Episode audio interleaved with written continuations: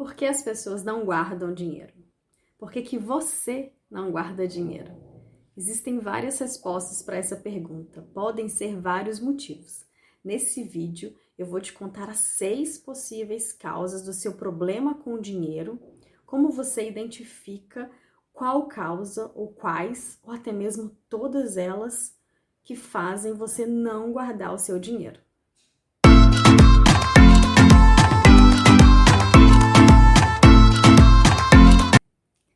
Vamos supor a seguinte situação: você tem um problema, falta de dinheiro, e esse é o sintoma.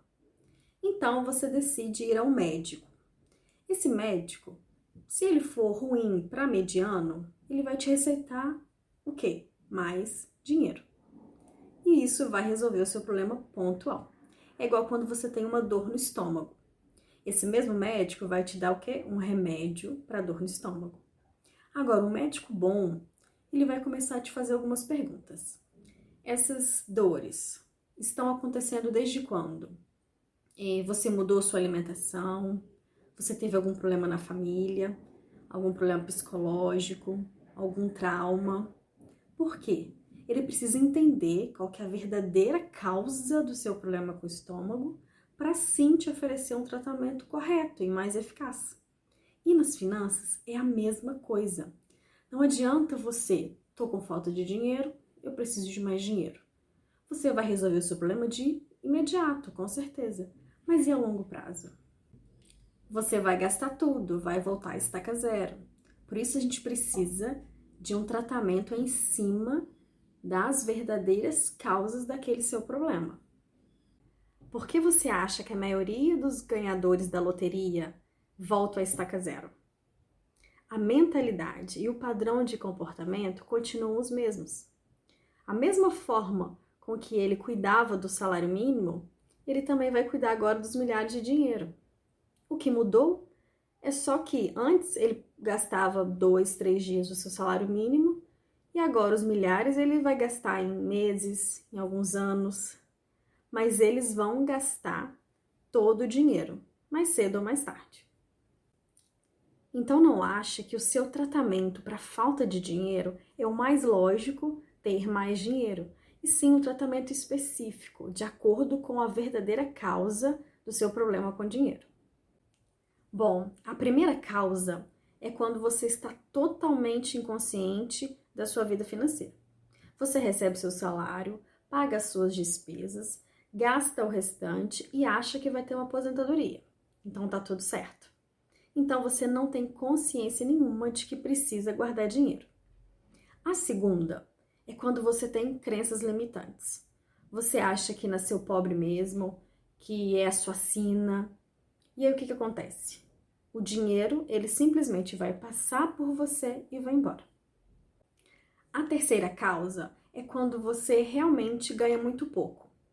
Então o que, que a gente tem que fazer? Tem que fazer mais dinheiro. Fazer uma renda extra, ou até mesmo é, você agregar valor para conseguir uma promoção no seu local de trabalho. A quarta causa é quando você não tem um controle financeiro mensal.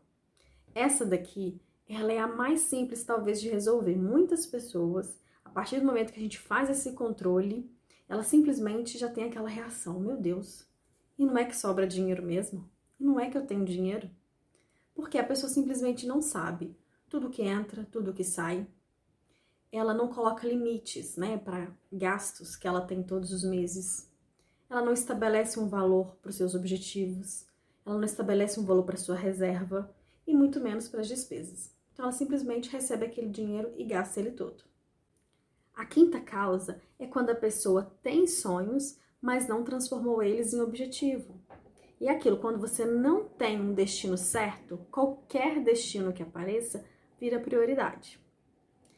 O último, a última e sexta causa é quando existe a compulsão por comprar. Essa é a última causa e talvez a mais difícil, dependendo da situação.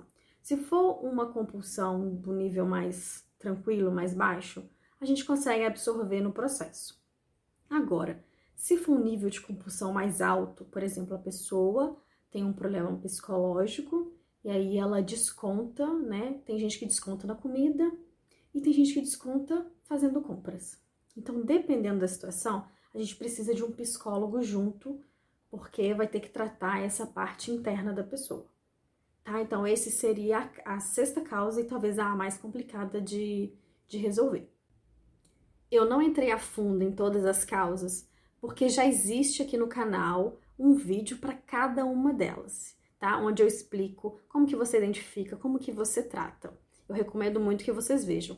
Somente a sexta causa que eu ainda vou fazer um vídeo sobre ela, tá? Que é essa questão de compulsão e compras por impulso. Além de todos esses fatores que nós citamos, todas essas causas, existe também o fator histórico, a questão cultural. Nós nunca fomos ensinados, nunca teve essa prática da gente guardar e poupar dinheiro. Após a ditadura, no governo do Fernando Collor, nós tivemos uma hiperinflação de 50% ao mês, onde as pessoas estavam preocupadas em comer e sobreviver, né, e não em poupar. A gente também teve o famoso confisco da poupança, onde tinha aquele medo de investir o tão suado dinheiro. A crise só foi controlada em 1994 com a implementação do Plano Real no governo do Fernando Henrique Cardoso. Nos governos seguintes, a economia expandiu e as pessoas começaram a ter mais acesso e então alimentar aquele desejo que estava reprimido do consumismo. Novamente, a prioridade não era poupar. Com o poder de compra e as formas de crédito barato, as pessoas passaram a se endividar. Então chegamos aos dias de hoje, onde a prioridade continua não sendo poupar e sim quitar as dívidas, financiamento, empréstimos. Mas eu espero que a partir de agora, com tanta educação financeira, a gente consiga mudar essa sina dos brasileiros e sim a gente ser organizado financeiramente. Então é isso. Eu espero que você tenha conseguido encontrar qual que é a verdadeira ou quais são as verdadeiras causas do seu problema com dinheiro, que você consiga é, aplicar o tratamento mais adequado e mais eficaz. Deixa aqui para mim nos comentários qual que é essa causa e, claro, não esquece de compartilhar com os amigos, com a família, eles precisam saber disso. Até o próximo vídeo. Tchau!